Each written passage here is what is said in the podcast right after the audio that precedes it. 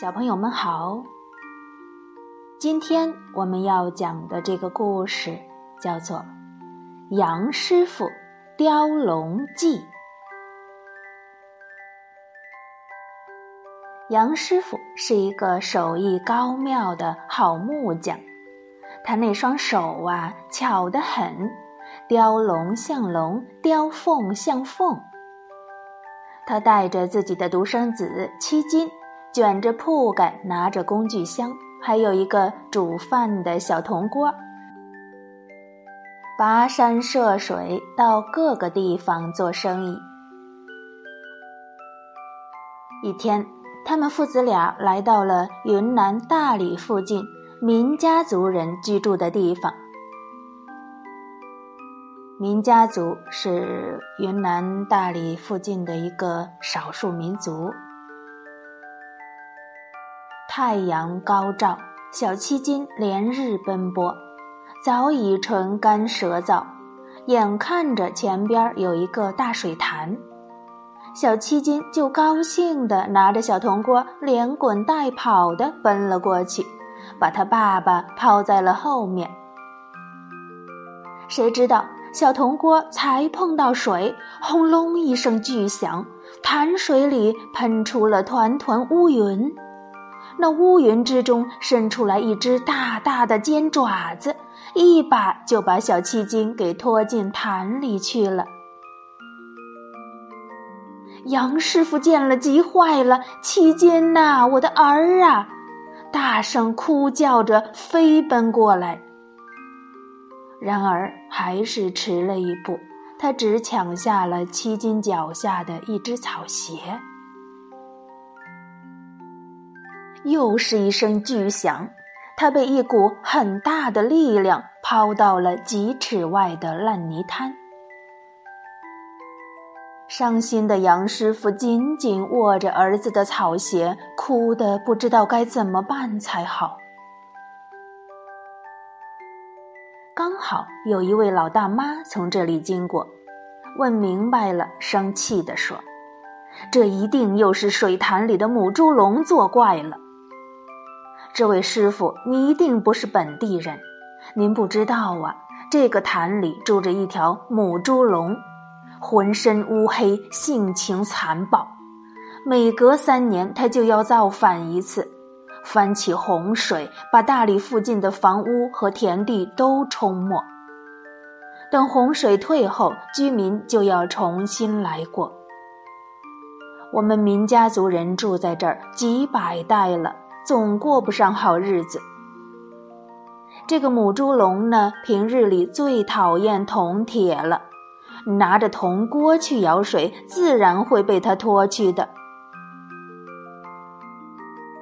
杨师傅听了，仍旧不停的痛哭着。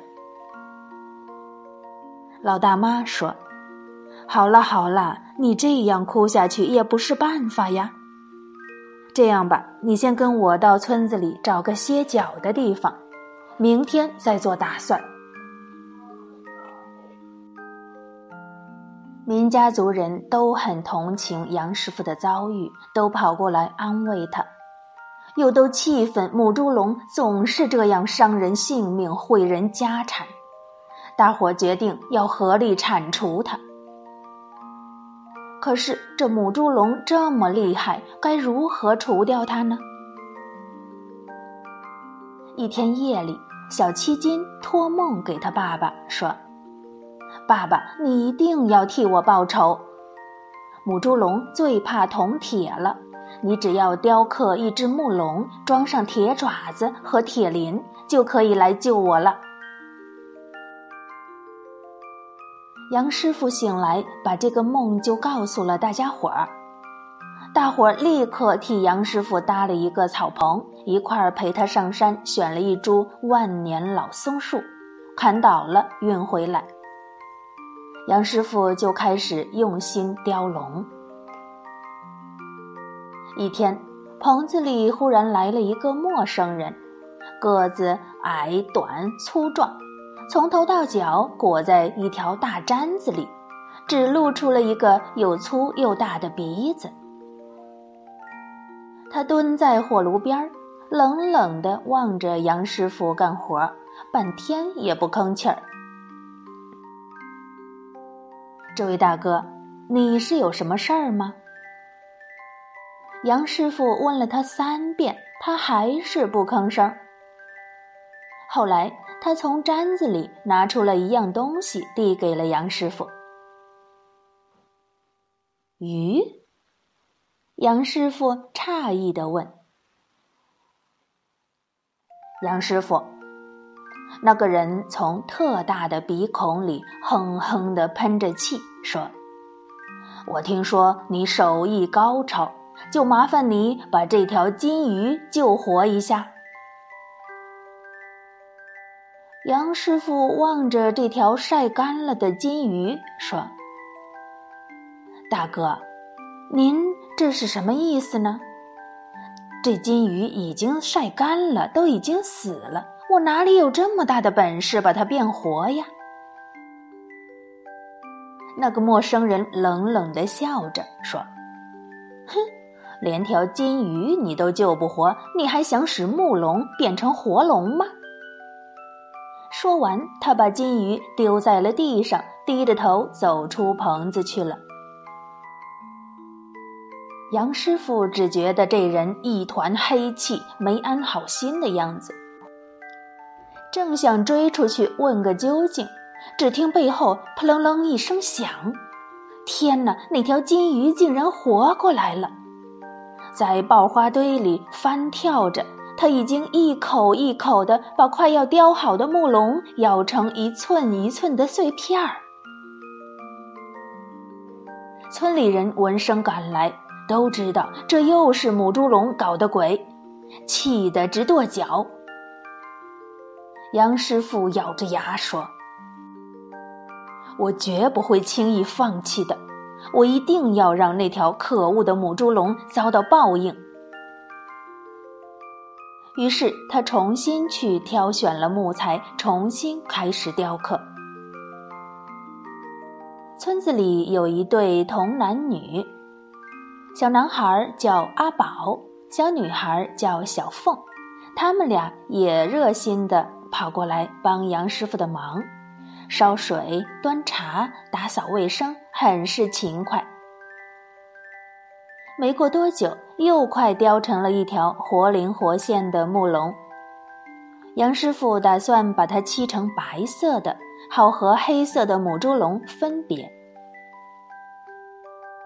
这一天，杨师傅去买油漆了，阿宝和小凤守在棚子里。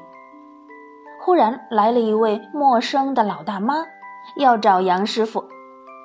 他说：“我是杨师傅的嫂嫂，我听说他要雕龙报仇，特地赶过来，还把祖传的铜斧送给他。”老大妈见杨师傅不在，就把斧头留下，转身走了。两个小孩等杨师傅回来以后，就把这个斧头交给他。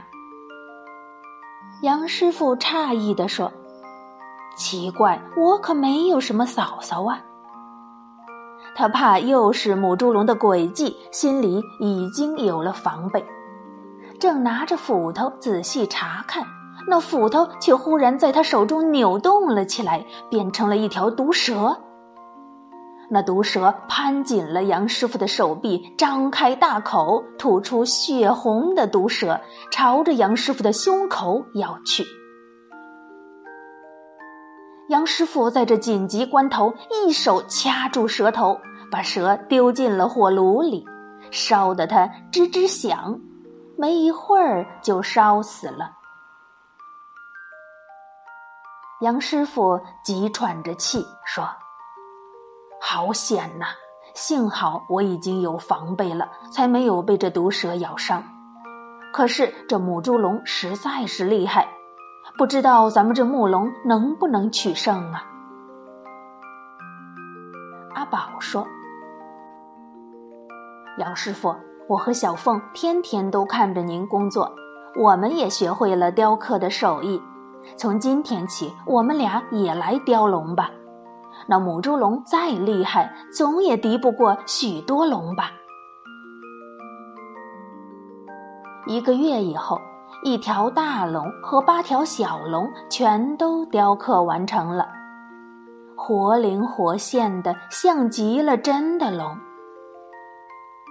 村里的铁匠跑过来，替他们都装上了铁鳞、铁爪子，白晃晃、亮晶晶，更是添了几分神气。这天日头开始偏西时。民家族人就聚在广场上，等杨师傅为九条龙开光画眼睛。杨师傅先是祷告了一番，再用墨笔点出了每条龙的眼睛。一到黄昏，大伙儿就敲锣打鼓，把九条白龙送进了水潭里。没过一会儿，水潭里响起了一阵雷鸣般的巨响，一朵浓浓的乌云喷涌上天，九朵白云紧追其后，狂风暴雨、电光闪闪之中，九条白龙围着一条大黑龙打得难分难解，十条龙在空中打斗。从北打到南，由西打到东，直打到太阳下山，月亮出来，又打到月亮西沉，太阳出来。九条白龙在乌云里游动灵活，渐渐地占了上风。乌黑的母猪龙喷着气，在半空中挣扎着。一块块铁锅似的乌黑鳞甲从空中重重的掉落下来。没有了鳞甲，那母猪龙看来倒有点像一条笨拙的在空中游动的猪。再过一会儿，乌黑的母猪龙终于被打败了，跌进深潭里去了。风雨立刻停止了，天空中一片光明。大家看见七金竟然骑着大白龙，后面跟着八条小白龙从天降落。大家都高兴地叫着跳着，杨师傅更是开心的眼泪都掉下来了。九条白龙将小七金放下以后，就一起飞进了潭中。从那以后，民家族人就把这个水潭改名为白龙潭，在这里建立起自己的家园，开辟出大片的田地，引来潭水灌溉，年年都有好收成，日子过得富足又快乐。而那可恶的母猪龙一直被白龙们镇压着，再也没有办法出来造反闹事儿了。好了，今天的故事就讲完了，小朋友们乖乖睡觉吧，晚安。